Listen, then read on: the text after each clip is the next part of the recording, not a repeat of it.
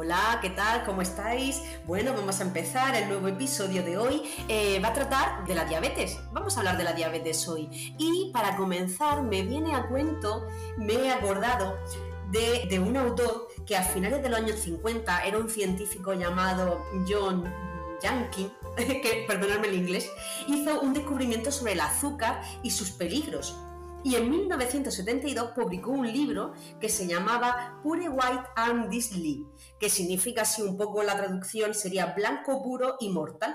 En ese libro ya en la introducción decía, espero que cuando hayas leído este libro te haya convencido de que el azúcar es realmente peligroso. Este hombre en aquella época fue criticado y completamente ignorado en términos de descubrimiento y era un descubrimiento súper importante. Y claro, enseguida el resto de la industria empezó a hablar de las ventajas del azúcar a quien no le interesaba que supiéramos todo esto. Y este hombre durante muchos años pues fue criticadísimo y eh, el azúcar seguía, para, el resto del mundo, seguía siendo como algo sano y, eh, y algo de interés para que todo el mundo lo consumiera. Mm, yo teniendo toda la razón del mundo, no fue bueno o no supo comunicar bien los peligros del azúcar a nivel de obesidad, del corazón, para los diabéticos, etcétera. Y bueno, las grandes empresas seguían vendiendo sus productos. Hoy en día, yo creo que no cabe duda y que todo el mundo sabe, hay pocos científicos que discutan la idea de que el azúcar no es nada bueno para la salud. Pero también es verdad que el otro día también estuve, estuve oyendo con el tema que tenemos ahora de que los precios han subido, pues bueno, que es mucho más barato comprarle a nuestros peques, por ejemplo, una palmera para merendar que comprarle una manzana y un kiwi. ¿No? Entonces, claro, lo que tenemos que tener es la conciencia. A mí no me gustan los extremos y no voy a deciros no consumáis azúcar, para nada pero sí que yo soy la primera que me encanta un buen dulce y una tarta. Pero es verdad que en el día a día nuestra fuente de energía, el azúcar que, que consumamos, debe ser de hidratos de carbono complejos. Debe que ser una energía que consumamos a través de las frutas, del pan, de la pasta, del arroz y, y tenemos que evitar, y sobre todo a nuestros niños, que consuman azúcares simples. Que bueno, ahora sí os voy a dar un dato mío, eso es una realidad y es que en los hospitales, yo no sé si sabéis que cuando te van a hacer un PET-TAC o te van a hacer este tipo de pruebas para ver la malignidad o magnitud o si tienes un cáncer, lo que te inyectan en el cuerpo es glucosa. ¿Por qué? Porque las células del cáncer, yo no estoy diciendo que glucosa o, azúcar simple sea sinónimo de que te vaya a producir cáncer, pero es cierto que te inyectan glucosa porque las células cancerígenas se ponen locas de contentas, chispean y entonces en ese PET-TAC en esa prueba se puede ver muy bien la localización y dónde hay cáncer. O sea, fijaros que realmente en medicina te inyectan glucosa para, eh, bueno, pues para detectar si hay, si hay células, células cancerígenas o metástasis en un cuerpo humano. Y bueno, y es que es verdad que hay muchos estudios, ya fijaros este hombre en mil, a finales de los años 50, que ya lo había descubierto, y bueno, y cada vez más, y es que el azúcar simple al final sirve para subir los niveles de glucosa en sangre, que ahora vamos a ver que no es nada beneficioso, los niveles de glucosa simple en sangre, y es el alimento de las células cancerígenas. Entonces tenemos que, eh, sobre todo a nuestros peques, acostumbrarlos a, a comer bien, a limitar el consumo de azúcar simple para que estén en definitiva mucho más sanos. Entonces, vamos a hablar ahora de la diabetes. Bueno, este tema es importantísimo. Las ATES trabajáis con niños y que seguro que os vais a encontrar más de uno y más de dos eh, diabéticos. Y las auxiliares de enfermería, las TCAE, en el hospital, en cualquier residencia, cualquiera de los dos colectivos, el tema de la diabetes lo tenéis que controlar muy bien. No me voy a parar a, parar a deciros, pregunta de examen de ATE, pregunta de examen de TCAE, porque hay muchísimas preguntas para los dos colectivos en cualquiera de los dos os van a salir o pueden salir cualquier pregunta, yo voy a intentar explicaros este tema para que lo entendáis perfectamente sin la necesidad de que tengáis que memorizar demasiado y si lo entendéis, cualquier pregunta de examen para cualquiera de los dos colectivos la vais a saber hacer bien. Venga, vamos a empezar. La diabetes mellitus se llama DM, se llama mellitus porque mellitus viene de miel y es que cuando antes no existían los glucometers no se podía saber que si una persona tenía azúcar o no, lo que se hacía era que el médico en aquel momento pues probaba el pipí de la persona y si sabía a miel, eh, deducía que era diabético. De ahí viene la palabra diabetes mellitus. Bueno, eso es una enfermedad crónica. Cuando te diagnostican de diabetes, ya lo eres para siempre. Lo que pasa es que se puede vivir perfectamente cuidándote, siendo diabético y teniendo y haciendo una vida absolutamente normal. Bien, nosotros tenemos eh, una glándula eh, en nuestro cuerpo detrás del peritoneo. El peritoneo es una capa, que una capa abdominal que recubre y protege todos nuestros órganos. Detrás del estómago está el páncreas, abrazado eh, con el duodeno y el bazo. Bien, el páncreas es una glándula. Cuando hablo de glándula, significa que expulsa algo. La glándula tiroides expulsa hormonas tiroideas. La glándula pancreática expulsa, por un lado, en su función exocrina, a través del conducto de Windsor, que es un conducto que va, que atraviesa la cola, cuerpo y cabeza del páncreas para la digestión, y luego la función endocrina, imaginar que endo para adentro son las hormonas que va a segregar ese páncreas. Esas dos hormonas son insulina y glucagón. La insulina la, secreta en las células beta de los islotes del Langerhans, se llama así, del páncreas, y el glucagón las células alfa. Bien, eh, ¿cómo funciona esto? Nosotros comemos y cuando ingerimos alimentos, bueno, nuestro alimento pasa por la boca, faringe, esófago, estómago, del estómago la primera porción del intestino delgado, duodeno, a nivel de la ampolla de váter del duodeno, eh, ese alimento le va, le va cayendo el líquido ¿vale? Por decirlo así, ¿no? De ese conducto de Wilson del páncreas, también bilis que, baja por el colédoco del hígado para emulsionar los nutrientes. Los nutrientes que nosotros ingerimos a través del intestino delgado, formado por duodeno, yeyuno e ilion, se absorben a través de las microvellosidades que tiene el intestino delgado, se absorbe a la sangre. Entonces, uno de esos nutrientes, en este caso, sería la glucosa. La glucosa la tenemos en sangre. Entonces, ¿qué pasa? La glucosa en sangre es tóxica. Nosotros cuando vamos a medir los niveles de glucosa de una persona, le damos un pinchacito en el dedo, también se podría dar en el lóbulo de la oreja, es sangre capilar, y de ahí con un glucómetro, con un aparatito, sabemos el nivel de glucosa que tiene esa persona. Bien, la insulina segregada por el páncreas lo que hace, su función es coger la glucosa de la sangre, que en la sangre es tóxica, y llevarla a las células para que las células se alimenten. Realmente quien necesita esa glucosa, que es energía para funcionar, son las células.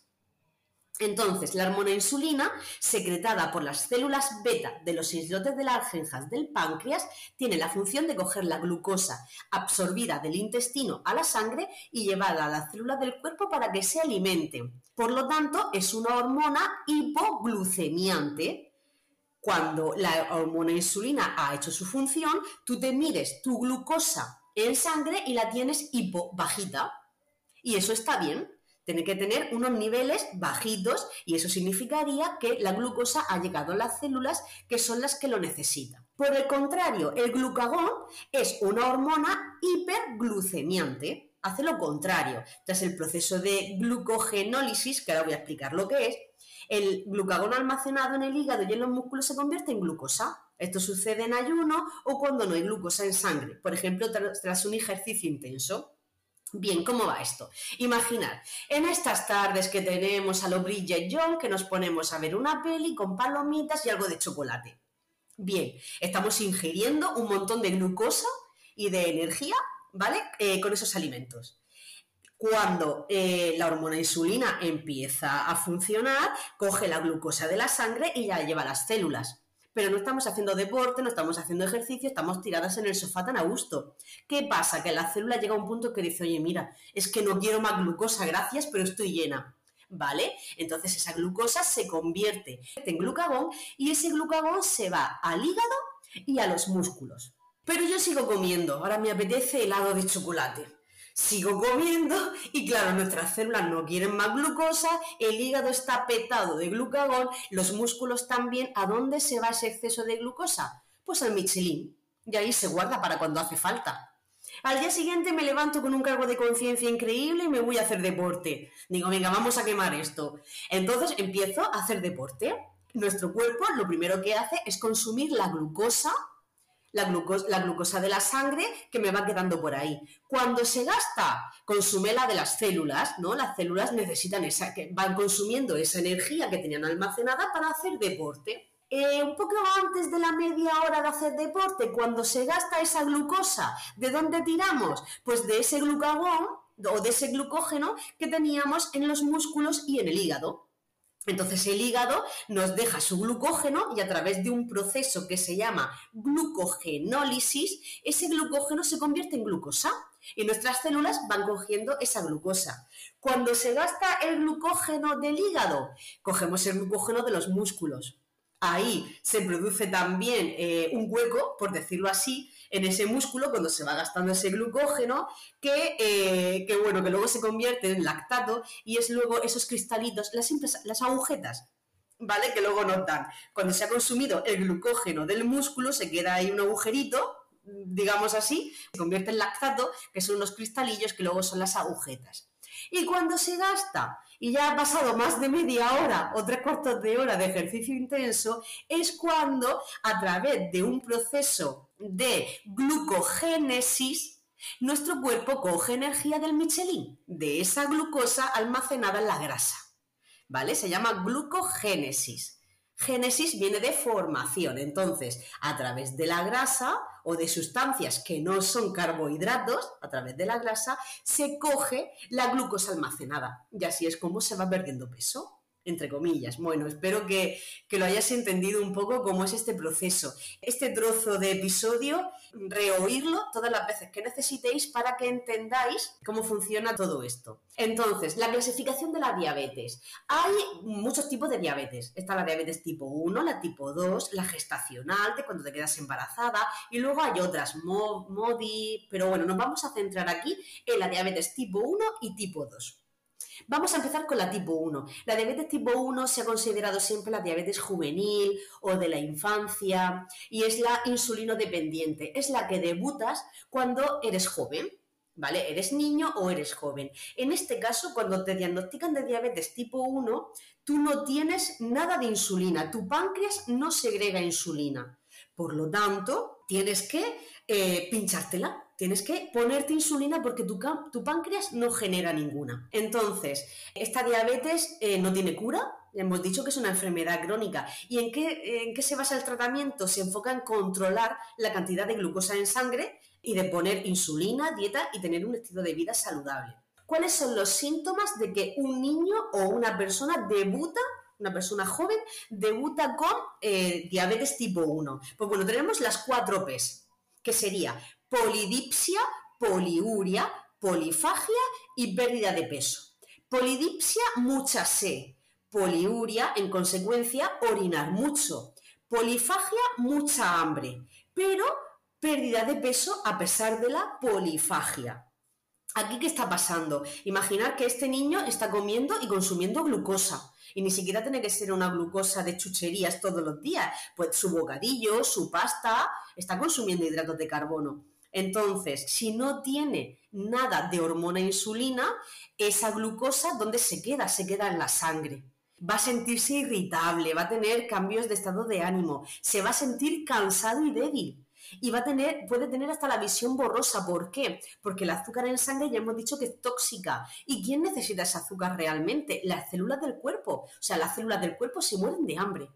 Entonces, ¿qué pasa? Esas células te dicen, dame de comer, dame de beber, dame algo. Y el niño, por más que come, por más que tenga polifagia y polidipsia y por más que beba, va a orinar mucho y va a seguir teniendo pérdida de peso y se va a sentir débil. Porque las células, por mucho que le pidan, esa glucosa se queda en la sangre y no llega a las células porque no tiene la insulina necesaria, que es la que hace eh, que la glucosa se vaya a las células.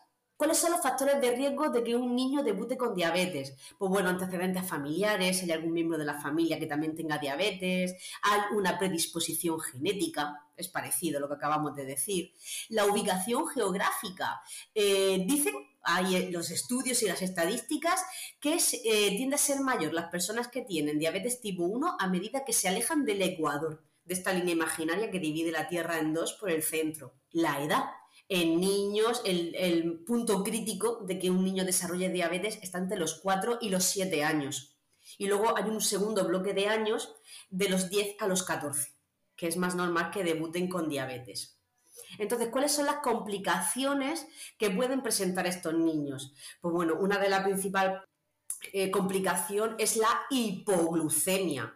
¿Qué es hipoglucemia? Pues unos niveles de glucosa en sangre muy bajos. Imaginad que si tú tienes los niveles de glucosa en sangre en el dedito muy bajitos, imagínate las células como están vacías de glucosa, o sea, están desnutridas.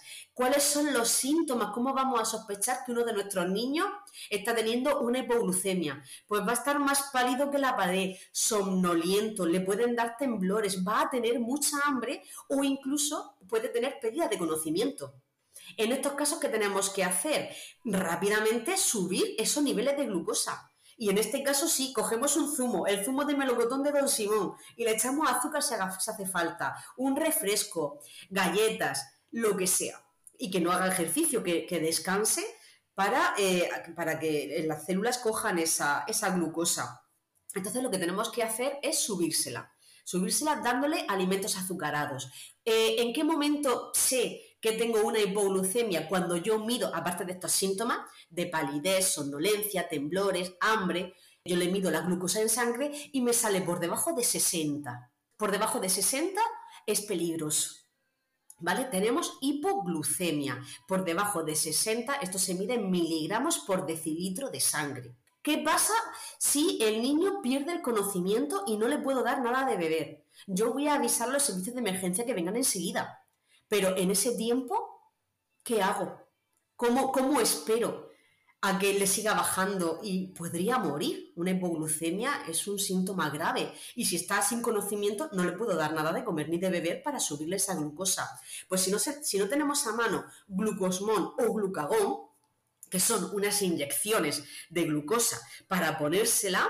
El glucosmón eh, lo ponemos intramuscular y el glucagón lo ponemos intravenoso. Obviamente en un cole podemos tener eh, glucagón eh, intramuscular, intravenoso no, pero hay una manera y es que a través de la mucosa anal, la mucosa anal absorbe muy rápidamente imaginar un supositorio. Absorbe, absorbe bastante bien y bastante rápido. Entonces, a través de la mucosa anal, con una jeringuilla, con una, con una pajita, como podáis por el culete, le podéis meter zumo, lo que queráis. Y eh, parece, parece algo extraño, pero no, le podéis salvar la vida. A esa persona, a ese niño, le podéis salvar la vida introduciéndole algún tipo de algo dulce, de glucosa, zumo, lo que sea, a través de la mucosa anal, del culete. Luego, lo contrario que nos puede pasar a un niño eh, con diabetes mellitus tipo 1. Hemos hablado de la hipoglucemia, pero ¿qué pasa si tenemos hiperglucemia? Que nos salen más de 300 o más de 200 miligramos por decilitro en sangre. A ver, este niño se va a encontrar muy sediento, va a tener la boca muy seca. Imaginar lo que estamos hablando todo el rato. Ese azúcar en sangre es tóxica. Por un lado, le está perjudicando, pero es que las células si el azúcar está en la sangre, no está en las células. Las células están sufriendo y están pidiendo. puede tener también la visión borrosa, tener la piel seca, se va a sentir también débil, se va a sentir cansado, la necesidad de eh, orinar mucho o de levantarse por la noche la nicturia más de lo normal. Bien, ¿cuál es la manera de bajar el azúcar en sangre cuando hay una hiperglucemia? Pues poniendo insulina. ¿Vale? Ahora más adelante vamos a hablar de los tipos de insulina que hay. Estamos hablando todo el rato de que el azúcar en sangre es tóxica. Y bueno, realmente es que lo es con el tiempo. A ver, hay personas, sobre todo con la diabetes tipo 2, que ahora vamos a hablar de ella, hay personas que dicen, bueno, yo que con 200 miligramos de, por decilitro de glucosa en sangre estoy bien. Claro, estás bien, no te está pasando nada, no tienes síntomas, eso pasa desapercibido o asintomático, pero a la larga esa glucosa tan, eh, tan alta en sangre te va a dañar el riñón, te va a dañar la vista, el corazón, los vasos sanguíneos y los nervios de las extremidades. ¿Qué significa eso? Cualquiera de nosotras, yo hablo en femenino, pero cualquier hombre se puede sentir identificado. Cuando estrenamos un taconazo, a los dos segundos o a los dos minutos vamos a ponerle, si nos sale un roce, nosotros ya no podemos andar y no tenemos que quitar el tacón. Porque nos hace mucho daño. ¿Qué le pasa a las personas diabéticas? Las personas diabéticas, si tienen los nervios de las extremidades dañados por el azúcar, no les va a doler. y pueden mantener ese taconazo toda la noche bailando. ¿Qué pasa? Que eso seguro que produce una herida. Y las personas diabéticas tienen muy mal la, coagulación y, eh, y cicatrizan muy mal las heridas. De ahí viene luego la consecuencia del pie diabético, que son esos pies que les salen heridas y, cuesta muchísimo curarlas, mucho, mucho, mucho. Y empiezan amputándote un dedito, luego dos, luego tres, y pueden que terminen, esos pies diabéticos pueden que terminen amputándose enteros. Cuando tú tienes tus nervios, tu coagulación, tu cicatrización, la tienes bien, pues a la hora de llevar el taconazo te ha hecho un roce y tú ya no puedes andar porque te duele. Entonces te llevas en el bolso siempre la alternativa, que es un zapato plano y cómodo. Pero cuando estas personas no, tienen esa sensibilidad, les puede ocasionar heridas sin dolor. Entonces, eso luego es grave. Siempre se les dice a las personas diabéticas que se tienen que revisar todos los días los pies, revisar para ver si hay alguna herida de las que no se han enterado, algún tipo de roce, y cuidárselos mucho, hidratárselos mucho con cremas, Vamos a seguir. Ahora vamos a hablar de la diabetes tipo 2. La diabetes tipo 2 es la que se le llama, es la del adulto. Es la que surge, en este caso, el páncreas suele funcionar aunque poco, pero algo de insulina genera. Entonces, este tipo de personas no tienen por qué eh, inyectarse insulina. Si llevan una vida sana, con A2 antidiabéticos orales A2, con eso suele ser suficiente, con unas pastillas que les ayude. Entonces, la diabetes tipo 2, eh, ¿cuáles son los síntomas de que vamos a sospechar de que un adulto tiene diabetes tipo 2? Pues bueno, como siempre, aumento de la sed, polidipsia, micción frecuente, poliuria, aumento del hambre, polifagia y pérdida de peso involuntaria a pesar de esa polifagia. Además, pues va a tener fatiga, visión borrosa, llagas que tardan en sanar, infecciones frecuentes, entumecimiento y hormigueo de las manos y los pies, zonas de piel oscurecida, por lo general en, axilas y cuello. ¿Cuáles son las causas? ¿Qué está relacionado con la diabetes tipo 2? Que una persona adulta normal de repente debute con diabetes. Pues lo primero es un sobrepeso sobrepeso, obesidad, la distribución de la grasa a nivel abdominal, inactividad o sedentarismo, antecedentes familiares. Eh, en cuanto a la raza y el origen étnico, eh, hay algunas, eh, por ejemplo, las personas de piel negra, hispanas, asiáticas, indígenas estadounidenses, son más propensas a desarrollar diabetes tipo 2 que los de piel blanca. tener colesterol. Hemos hablado de la edad, a partir de los 35 años es cuando se es más vulnerable de padecer diabetes tipo 2. El embarazo, que aquí hablaríamos de una diabetes gestacional, eh, el síndrome de ovario poliquístico también es un factor de riesgo de tener eh, diabetes mellitus tipo 2, tener hipertensión y tomar algunos medicamentos. Hay medicamentos como la lactulosa o estos medicamentos que te ayudan a aliviar el estreñimiento, el urbasol, el forticortin. Son medicamentos que te aumentan los niveles de glucosa en sangre. ¿Cuáles serían las complicaciones de eh, la diabetes mellitus tipo 2? Pues en realidad es que son las mismas que las de tipo 1. Enfermedades del corazón, de los vasos sanguíneos, daños en los nervios, lo que hemos dicho, esta neuropatía de las extremidades, eh, enfermedad renal, que te dañe el riñón, daño ocular, que pierdas visión, enfermedades de la piel, la cicatrización lenta, deterioro de la audición, apnea del sueño o incluso te puede empeorar si estas personas tienen demencia, porque claro, las células del cerebro, si no están bien alimentadas, aparte de que te estás intoxicando y te está dañando otros órganos, esa glucosa excesiva en sangre, pues el resto de células están pasando hambre, no están bien alimentadas. Entonces, pues cualquier tipo de enfermedad que tengas siempre te va a empeorar. ¿Cómo vamos a diagnosticar que una persona tiene diabetes, ya sea tipo 1 o tipo 2? Pues en primer lugar, a ver, al final es medir los niveles de glucosa que tienes en sangre o en orina. Entonces, un nivel de glucosa en sangre superior a 126 miligramos por decilitro cuando te despiertas, es decir, en un estado de ayunas o de no haber comido nada en 8 horas, indica que eso está alto para estar 8 horas sin comer tienes bastante azúcar en sangre, esta ya se tiene que haber consumido y vamos a sospechar de que tienes diabetes. También, si tienes unos niveles de glucosa en sangre superiores a 200 miligramos por decilitro en cualquier momento del día. A ver, si acabas de comer, y acabas de comerte un plato de macarrones o de lasaña, vas a tener 200 miligramos por decilitro fácil. El tema está en que si no eres diabético, enseguida se va a poner a trabajar tu insulina, parte de esa glucosa se la va a llevar a las células, después, si petan, pues él se va a convertir en glucógeno y se irá al hígado y al músculo, y si después además es que has comido un montón de dulce, pues nada, pues se va al Michelin pero tu glucosa en sangre va a estar bajita. La glucosa estará distribuida en otras partes del cuerpo. O también vamos a saber que tenemos glucosa si después de una prueba de tolerancia oral a la glucosa, es decir, si te meten un jarabe naranja que sabe a rayos de glucosa pura y a las dos horas sigues teniendo, a las dos horas y sin hacer ejercicio, sigues teniendo valores iguales o superiores a 200 miligramos por decilitro para detectar, y ya sabemos que para hacer la prueba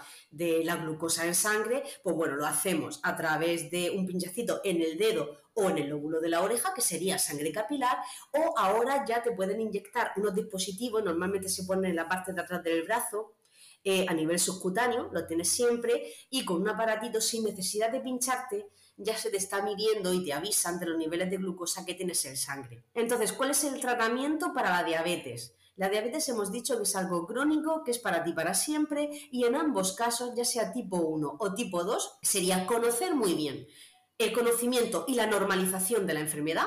Si tienes un buen tratamiento farmacológico, llevas una dieta sana, haces ejercicio moderado y haces caso de las recomendaciones que te dan eh, tu personal sanitario, pues vas a llevar una vida sana y normal. Hay que evitar el uso de hidratos de carbono simples, ese azúcar que hemos hablado al principio del tema. Evitar los azúcares refinados, los zumos, la miel, los dulces como caramelos, pasteles, bollería industrial.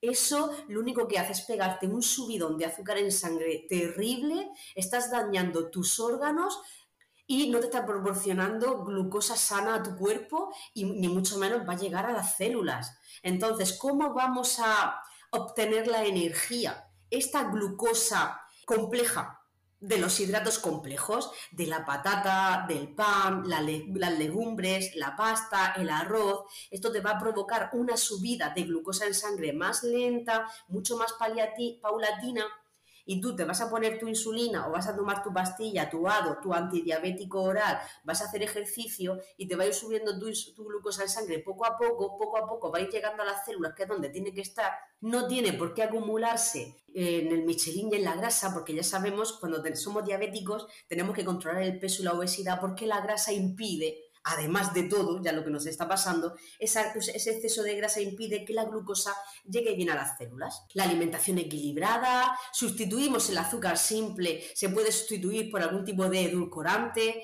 la stevia, si es además de la planta muchísimo mejor, existe el aspartamo, existen un montón de edulcorantes hoy en día.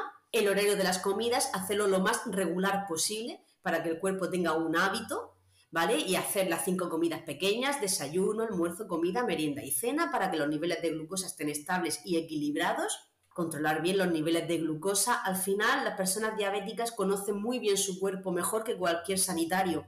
Entonces, ellos saben, si se conocen bien su cuerpo, saben cuándo se han pasado, cuánto y cuánta, incluso cuánta insulina necesitan en cada momento. Conociendo su cuerpo, saben bien y controlan mejor que nadie eh, cómo tienen que controlarse todo. El tratamiento farmacológico al final es insulina o ADOS, no tiene otra. Insulina directamente o antidiabéticos orales.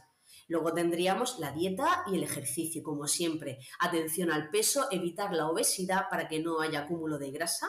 Ejercicio físico moderado, revisiones oftalmológicas periódicas, en niños sobre todo, en adultos también, pero sobre todo en niños, porque se pueden ver mermadas, y el saber reaccionar ante hipoglucemias e hiperglucemias. Hemos dicho que ante una hipoglucemia es importantísimo subir ese azúcar, damos alimentos azucarados y si la persona se quede consciente mientras llega o no llega al servicio de emergencias, yo le puedo poner glucosa por el culete a nivel anal. ¿vale? Porque esa mucosa eh, anal va a absorber muy rápido. Y si tenemos hiperglucemia, pues no nos queda otra poner insulina para que baje rápido. En los casos en que sea muy grave, llamaremos, seguiremos llamando a los servicios sanitarios para que le pongan insulina intravenosa, ¿vale? Porque nosotras vamos a tener el acceso en el cole, vamos a tener acceso a una inyección subcutánea.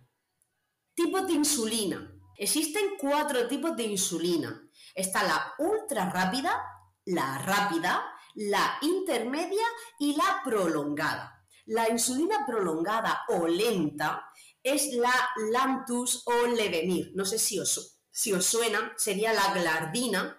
Esta es una insulina que se pone un poco de mantenimiento, que tiene una liberación de 24 horas. Se pone una vez al día y complementa a las demás. La ultra rápida sería la Novorapid, no sé si os suena, son unos bolis de insulina Novorapid o Humalog, esa cuando ponemos este tipo de insulina ultra rápida tiene un comienzo de 10 minutos. Por lo tanto, esa persona tiene que comer enseguida. No, se puede, no te puedes poner esta insulina eh, ultra rápida y que la persona no coma nada en una hora. Luego tenemos la rápida, que es, eh, tiene, eh, tiene un pico, o sea, comienza su acción en media hora, esta sí, tú puedes hacer, por ejemplo, en planta, en el hospital, que la mayoría, eh, cuando los pacientes diabéticos llevan Actrapid, que es la insulina rápida más común que solemos poner, pues sí lo podemos hacer, a veces si son muchos, pues tú empiezas a, a, lo mejor con el primero, pues pasa media hora hasta que llega la comida y no pasa nada. Luego tendríamos la intermedia, que esa se pone poquito, que es la NPH, como la Insulatar, y luego ya la Lantus o Levemir, que son las lentas que se ponen una, vez al día. La Lantus o Glardina tiene una liberación en 24 horas, muy lentita, muy lentita, y la Levemir en 18. ¿Dónde puedo poner la insulina? La insulina se puede poner en muchas partes del cuerpo. Se pueden poner en el abdomen, en el brazo, en los muslos y en los glúteos. La parte del cuerpo influye en la velocidad de absorción.